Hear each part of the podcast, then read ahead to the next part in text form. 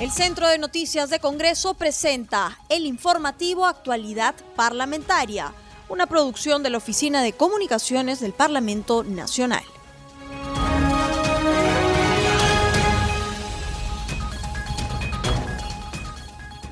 ¿Cómo están amigos? Bienvenidos al programa Actualidad Parlamentaria, una producción de Congreso Radio. Este programa se transmite en las regiones de Amazonas, Radio Reina de la Selva, en Ayacucho, Radio El Pueblo, en Huánuco, Radio Chalon Plus, en Junín, Radio Superlatina, en La Libertad Virú, Radio Estelar Perú 106.9 FM. Los saluda Rómulo Vargas y los acompañaré en esta jornada informativa.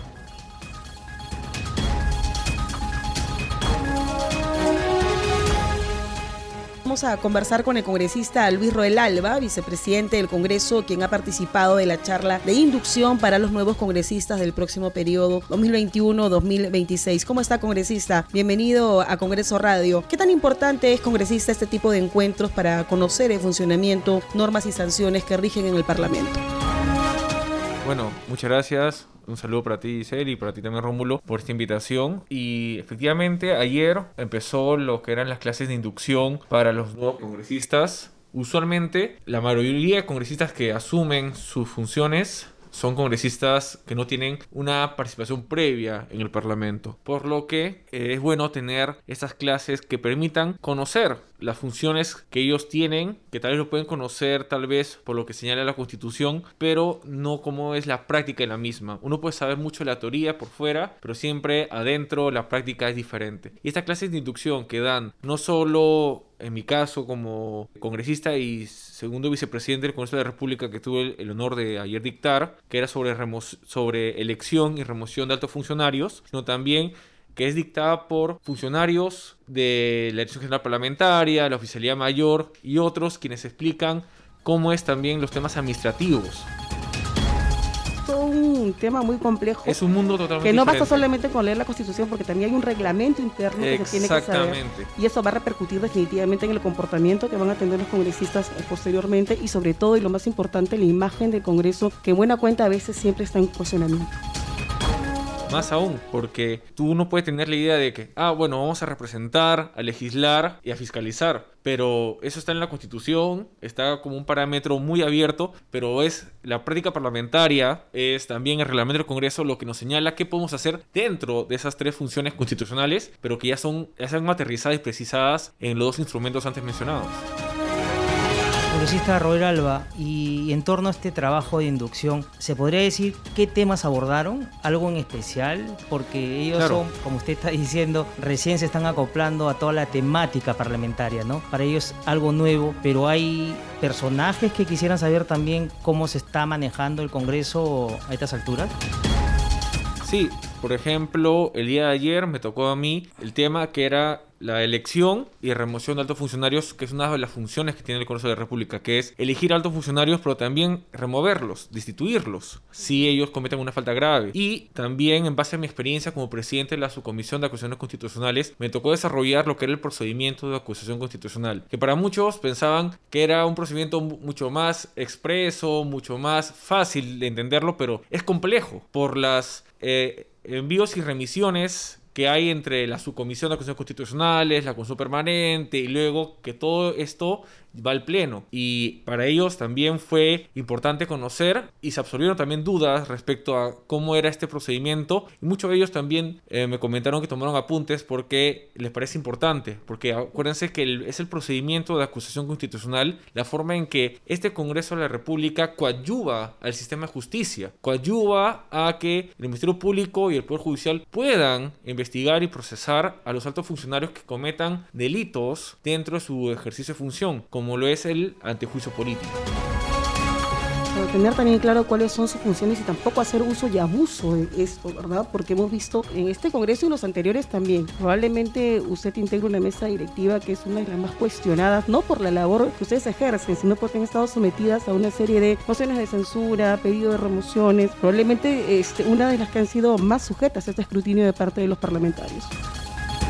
Nosotros sabíamos eso al momento de asumir en noviembre. Sabíamos que éramos pasibles de estas mociones de censura. ¿Se esperaban cuatro o eso sabíamos que además sabíamos que tal vez nuestro periodo no iba a culminar en julio. Teníamos esa idea pero también que teníamos que trabajar de manera conjunta con nuestras discrepancias que podemos tener porque somos tres personas diferentes los que estamos ahí compartiendo la mesa directiva la responsabilidad de dirigir al Congreso pero que hay un fin mayor que es la gobernabilidad y el país congresista, cambiándole de tema, el día de ayer hubo junta de portavoces y se definió el proceso de votación y la elección de los magistrados del Tribunal Constitucional. Si nos podría dar más detalles.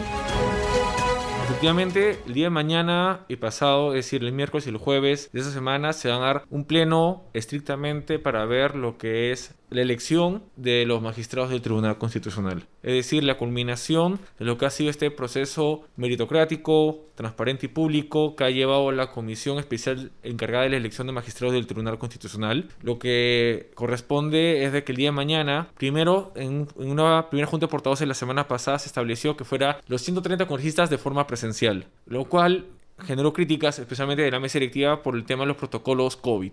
¿no? Si bien este, podemos decir de que hay una vacunación que ha ido avanzando, pero lamentablemente no es, muy no es mayoritaria y por, lo, y por lo tanto tenemos que mantener todavía estos protocolos. Por lo tanto se estableció de que si bien se puede venir y hacer el voto de manera presencial, también los que no lo pudieran hacer por diferentes motivos, este, lo hicieran como se ha venido haciendo, a través del método digital o virtual. También, ese es el primer cambio que ha habido en la Junta de Portavoces respecto al anterior. Es, en el, es también, ha habido otro acuerdo que es el cómo. El presidente de la Comisión Especial, Rolando Ruiz, será quien sustente el informe final, que ya ha sido eh, público conocimiento y que ya todos los juristas lo tienen, sobre cuáles han sido las etapas y las conclusiones a las que ha llegado esta Comisión Especial de Elección de Magistrados del Tribunal Constitucional, presentando a los candidatos eh, en base a, primero obviamente el nombre, este, cómo ellos han llegado, sus notas tanto eh, en la evaluación curricular como en la entrevista personal y el total.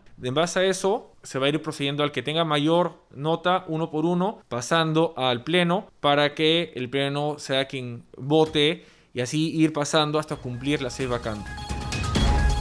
Congresista, sabemos que esta es una misión que la población le ha encomendado a este nuevo Congreso, pero han habido situaciones que han ocurrido a lo largo de, estos últimos meses. La pandemia, por ejemplo, que no sabíamos que su alcance iba a ser eh, tan duradero, que todavía no está controlada, hay que decirlo, usted lo acaba de citar, la importancia de cumplir con los protocolos para evitar justamente que ustedes, ustedes mismos sean víctimas del coronavirus. Pero hablamos de la elección de los magistrados del Tribunal Constitucional, es, eh, tiene que ser un proceso realmente pues muy, muy, muy prolijo, porque son temas importantísimos que se van a decidir en esta instancia. ¿Goza de legitimidad este, a su criterio este proceso? Eh, lo, digo porque hay críticas también al respecto que no, se puede, que no se puede tampoco dejar de lado, en el sentido de que algunos consideran que de repente este Congreso, como ya está, digamos, de salida, estamos a días nada más de que termine esta legislatura, y esto es un proceso tan complejo que tiene que verse pues con, con detenimiento para evitar justamente después cae que esta instancia, que es la última, valga la redundancia, de instancia que va a ver el tema de justicia pues este, eh, esté en una sombra pues de cuestionamientos. Mira, nosotros sabíamos que nuestro periodo era corto de menos de un año y medio. Lo sabíamos de, inicio cuando postulamos. Pero también cuando postulamos teníamos una obligación que cumplir en relación al anterior Congreso. Acuérdense que, ¿por qué se disolvió el anterior Congreso? Porque justamente se dio una elección a través de una invitación a los magistrados y no por un concurso público. Nosotros en este Congreso, y entre ellos este, yo estoy, somos los que propusimos la reforma de la ley orgánica del Tribunal Constitucional, eliminamos el procedimiento de invitación por un concurso público meritocrático transparente. Parte de ello es mi propuesta legislativa que fue que es el, casi el 60-70% de lo que ahora está en la ley orgánica del Tribunal Constitucional. Pero eso es un debate que, y, una propuesta que se debatió en la primera parte del año pasado. Luego de ello, se tenía que hacer reglamento interno de esa elección. Porque no solo es cambiar la ley orgánica del Tribunal Constitucional, también tenemos que establecer las reglas de juego al interno del Congreso para adecuarnos a ese concurso público transparente y meritocrático. Luego de ello, empezar a sesionar con la comisión especial que era elegir a los, a los en esa época, nueve miembros, porque ahora son eran once porque son once bancadas, para decidir quiénes eran los, los 11 que iban a conformar esa comisión especial y su mesa directiva, un presidente, un vicepresidente y un secretario. Luego de ello, ellos tenían que proponer la forma en que se iba a llevar el concurso público, que también se debatió y se aprobó en el Pleno del Congreso por amplia mayoría. Y tras ello empezó el concurso. Tenemos legitimidad y sí, porque nosotros tenemos un mandato, una obligación constitucional, que es cumplir lo que nosotros reformamos, que era eliminar la repartija y hacer este concurso público. Nosotros tenemos que cumplir un mandato constitucional. Nosotros tenemos un deber con la ciudadanía y con el país constitucional hasta el 26 de julio, que acaban nuestras funciones. Y no solo estamos legitimados, sino que todas estas acciones que tengamos hasta julio del 26 y no son hay válidos. intereses partidarios ni políticos. Para nada. Que son algunas de las voces que probablemente Es se más, escuchen. yo ya lo he mencionado. Han señalado de que hay uno- un candidato que está, bueno, ni siquiera en la primera terna, o sea, ni que en los seis primeros, que es de Acción Popular. Yo he señalado, tanto en mi bancada como en, eh, en prensa, en otras oportunidades, que yo, voy a volar- yo no voy a votar a favor de él porque yo no, yo este, creo que este es un proceso que tiene que estar alejado de cualquier matiz de que puedan asociarlo con la denominada repartida.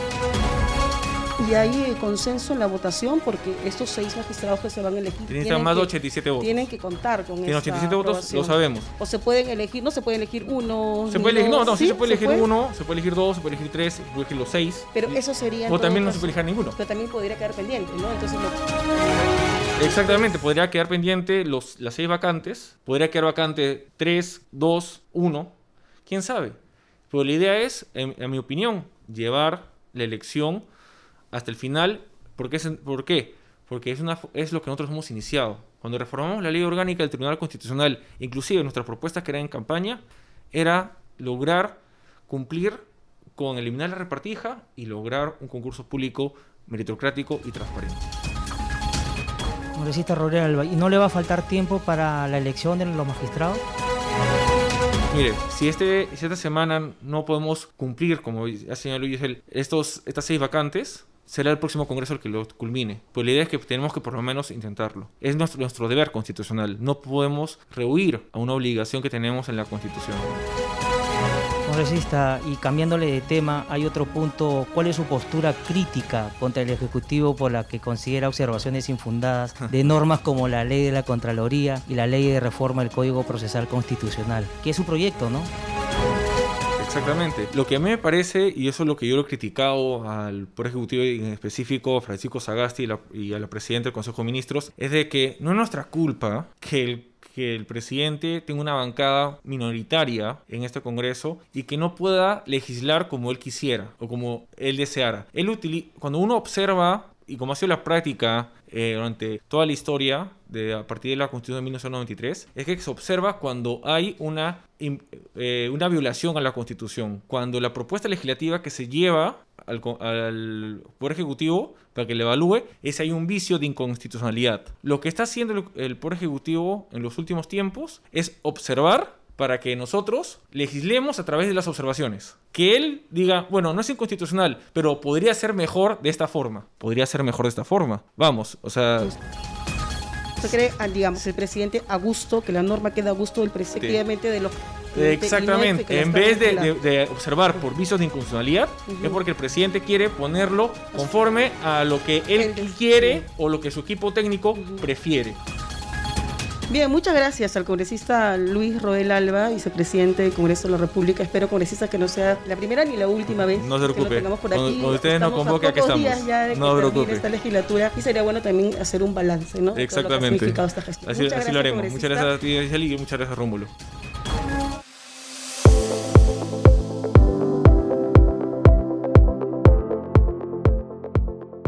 Seguimos con el programa Al día con el Congreso. Ahora damos pase a nuestro segmento Congreso en redes. Tenemos la grata visita de nuestra colega de la multiplataforma del Centro de Noticias del Congreso, Estefanía Osorio, para que nos cuente las actividades de los congresistas en las redes sociales. ¿Cómo estás, Estefanía? Te escuchamos. Hola Rómulo, muchas gracias por el pase. Un saludo especial a todos los oyentes de Congreso Radio y las regiones de todo el país que nos sintonizan a esta hora. Vamos a conocer algunas publicaciones de los congresistas en las redes sociales. Y empezamos con el congresista Juan Carlos Oyola Rodríguez de Acción Popular, quien hace llegar un saludo especial a sus correligionarios por su 65 aniversario defendiendo la democracia. Señala que los grandes partidos políticos no aparecen por obra del azar, se hacen grandes por la misión que se imponen. Fernando Belaúnde Terry.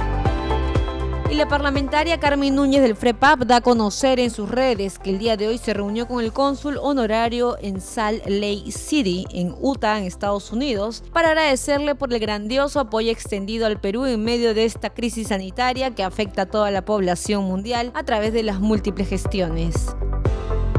En tanto, la legisladora Marta Chávez Cosío de Fuerza Popular anunció que hoy retornó a la bancada para enfrentar como un solo puño el trabajo de Parlamento hasta el final de la legislatura. Y la congresista Jessica Paza de las filas de UPP lamentó y condenó enérgicamente el asesinato del presidente de Haití y de la primera dama, donde ella expresa sus condolencias y solidaridad con las familias y pueblo haitiano. Urge un castigo ejemplar a todos los responsables.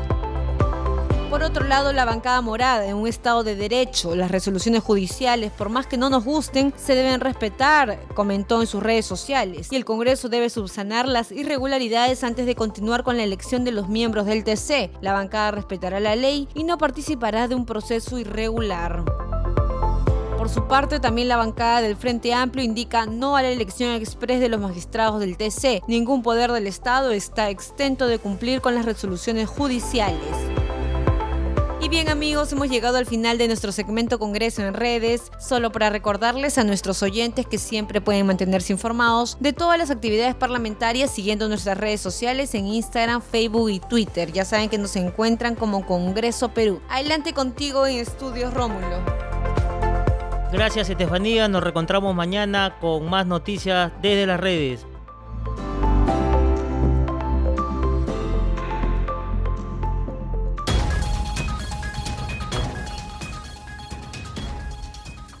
Está en la línea telefónica el congresista José Núñez, quien es vicepresidente de la Comisión de Economía. Vamos a conversar de este proyecto que ya se ha aprobado, la ley Reja, que por supuesto va a beneficiar a miles de peruanos quienes van a poder eh, acceder a una jubilación anticipada. ¿Cómo está, congresista? Bienvenido. Sí, efectivamente se aprobó el pleno de, la semana pasada la, jubilación anticipada a, los 50 años de, edad, tanto para hombres como mujeres. Eh, hay que, que, quede claro que esto es únicamente en el sistema privado de pensiones. Es lo que, lo que se les permite que puedan retirar sus eh, aportes hasta el 95,5% y el 4,5% que pueda quedar para cubrir los gastos de seguro médico uh, de, la persona, de la persona que opta por esta jubilación. Congresista, hay eh, justamente eh, muchos peruanos quienes eh, llegan a esta edad, digamos 50 años, un poco, más, y no pueden acceder a este, a este fondo ¿no? de pensiones porque sabemos que hay un límite de edad. ¿Cuán importante es esto, congresista? Mire, lo, que lo que establecía la, ley RESA actual era que todas las personas, bueno, en el, las mujeres podían acceder a sus fondos acumulados en el sistema de privado de pensiones, como les digo, el 94 el 95.5% a la edad de 50 años para las mujeres y 55 para los hombres y estar desempleados por un año. Viendo la coyuntura en la que nos encontramos, en la que ha existido mucha pérdida de empleo, tenemos que hay muchos hombres que se encuentran en, en, el, en el universo ahora de 50 años a más y que están sin trabajo y la, la posibilidad de que puedan incorporarse al mercado laboral va a ser bastante difícil. Es por esa razón que se decidió igualar la edad de jubilación. Eh, y lo otro es que incluso existe una iniciativa del, del Ejecutivo donde iguala también la edad de jubilación tanto de hombres como mujeres, pero con 25 años de aporte para poder acceder a una pensión eh, de, jubilación en el Sistema Nacional de Pensiones. Esto va a ser aprobado próximamente, pero que la propuesta ya está en el legislativo. Entonces, eh, esa es la intención, ¿no? De poder hasta ayudar a muchas personas a poder acceder a sus fondos del sistema de pensiones privado. Congresista Núñez, ¿y cree usted que esto lo apruebe el presidente Sagasti? Bueno, yo, yo no vería por qué no debería hacerlo. Estamos hablando que eh, son fondos privados, no van a generar un gasto para el Estado. La ley reja ya existe, o sea, es una ley que está vigente en la actualidad y lo que se está haciendo es simplemente igualar derecho de los hombres con el derecho de las mujeres, que es algo que siempre anunciamos, que debe de existir igualdad de derechos. Consideremos que en este caso también debería darse el caso. ¿Y las AFPs cuál sería en todo caso eh, la, respuesta de, estas aseguradoras? ¿no? Sabemos también que siempre hay ciertos como que límites que quieren poner cada vez que el asegurado o el afiliado quiere acceder pues en buena cuenta ese dinero que les van descontando ellos que ellos van aportando a este monto. Sí, bien, eh, yo no creo que definitivamente lo hayan tomado de muy buena manera, porque como lo dices, es este, la preocupación de ellos es que eh, el fondo eh, tenga menos fondo que administrar, ¿no? Pero como les digo, y es una ley que existe, que es el REJA, y simplemente se está igualando derechos, este, y yo no creo que exista, como les digo, nada inconstitucional, y es una necesidad con mayor razón en este momento, porque como les mencionaba, hay mucha gente que ha perdido sus puestos de trabajo. Y en, el mundo real, para una persona en 50 años es muy complicado poder encontrar trabajo. No digo que sea imposible, pero la, la, la posibilidad de encontrarlo se reduce la, pandemia ha evidenciado también esta, este tipo de situaciones que de repente antes no lo veíamos ¿no? en su real magnitud. Hay muchísima gente, miles de peruanos, quienes eh, lamentablemente los trabajos los cesan a muy, corta, a muy temprana edad, porque 50 años digamos que la persona no es que no esté apta para poder eh, seguir trabajando de manera correcta, aportar una empresa, pero estas renovaciones que se hacen de parte de, la, de, las empresas obliga a un número de eh, peruanos importante pasar a la informalidad. Y en buena cuenta este dinero que ellos han venido aportando a lo largo de muchísimos años y en medio de esta crisis, eh, no solamente sanitaria, sino también económica, eh, les vendría muy bien. Efectivamente, ¿no?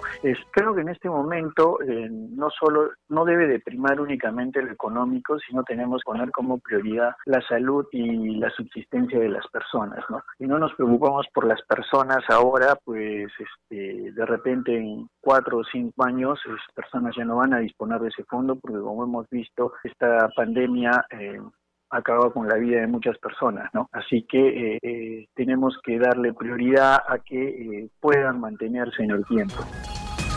Congresista Núñez, y esta mañana en la Comisión de Economía a la que usted pertenece, se presentaron varios representantes del Ministerio de Economía, del Banco Central de Reserva, de la Superintendencia de Bancas Seguros y AFPs. ¿Qué temas abordaron? Mira, hoy día se ha aprobado un tema bastante sensible porque en la línea de lo que decía Gisela, las AFP siempre son un poco, son bastante sensibles en, todos los, las, lo que apruebe el Congreso que, que, esté en relación al retiro de fondos. Y en este caso lo que se ha aprobado el día de hoy es el permitirle a las entidades financieras poder abrir cuentas individuales de capitalización, es decir, las mismas cuentas que se que apertura eh, las AFPs está a que los bancos puedan aperturarlos. Eso sí, hay que quedar claro que no todos los bancos la van a poder abrir. La SBS tiene que minimizar el riesgo del destino de estos fondos, ¿no? Porque si abre, por ejemplo, una caja rural capta los fondos y a los cinco años de repente la caja rural quiebra porque este, el riesgo eh, al que puede enfrentarse no está acostumbrado a hacerla, ¿no? Entonces, salvaguardando los intereses de los fondos de los afiliados, la SBS tiene que establecer entidades financieras estarían en condiciones de ofrecer cuentas individuales de capitalización. ¿Y a qué me refiero con cuentas individuales de capitalización? Son las cuentas de inversión. Las cuentas de inversión eh, con un fin previsional, esto significa que tienen un horizonte de inversión de largo plazo. No es una cuenta de corto plazo, no es una cuenta un ahorro eh, temporal para ser prestado, ¿no? Son cuentas de inversión que se van a invertir de la misma manera de los que invierte el dinero las AFPs en activos financieros. Entonces, eh, las AFPs han tomado esta decisión de la Comisión de Economía eh, no muy bien y consideran que, que, no va a ser positivo para el afiliado y que se está atentando contra el sistema de pensiones. no, en lo personal no lo consideramos así, ya que son cuentas con fin previsional y van a tener el mismo fin que este, tienen las cuentas individuales de capitalización del sistema privado en la actualidad este es un pedido también, congresista, de parte de los afiliados, de parte de la población también, en el sentido de que quieren saber en qué se invierte, por supuesto, este, este dinero que siempre está sujeto pues a las decisiones de las afiliadoras, ¿no? Y a veces tienen un, número considerable de dinero, un monto considerable que están eh, revisando que va subiendo, que va bajando acorde a estas decisiones. Efectivamente, ¿no? Tal vez eh, algo que sí hemos notado a lo largo de todo este tiempo es que la información que transmite el sistema previsional al afiliado es bastante limitada. Eh, nos enteramos que nuestros fondos bajan generalmente y no sabemos este, en qué han sido invertidos, qué tipo de activos son, cuál es la duración de la cartera en la que han invertido. Este, las AFP aducen que sus fondos de inversión en los últimos años han tenido una rentabilidad promedio de 10 años. Eh, en lo personal me cuesta creer, eh, porque siempre que he visto mi cuenta siempre tenía pérdidas y en muchas oportunidades he tenido menos que el año anterior. Y entonces creo que la mejor manera de beneficiar a la población es aperturando la competencia y competencia en iguales condiciones para no poder, para no beneficiar en exceso a otro, ¿no? Así que el objetivo es bajar costos de administración, el objetivo es incrementar la rentabilidad y esto se logra precisamente eh, dejando que eh, participen más actores en el mercado. Congresista Núñez, muchísimas gracias por haber estado con nosotros en el programa al Congreso Radio y estaremos en comunicación con usted más adelante. Claro que sí, eh, Rómulo y Giselle, un gusto haber podido estar con ustedes. la primera vez que tengo la oportunidad de, de conversar con Giselle, ha sido un gusto, Giselle, hasta una próxima. Cuídense mucho. Bien, congresista, muchas gracias.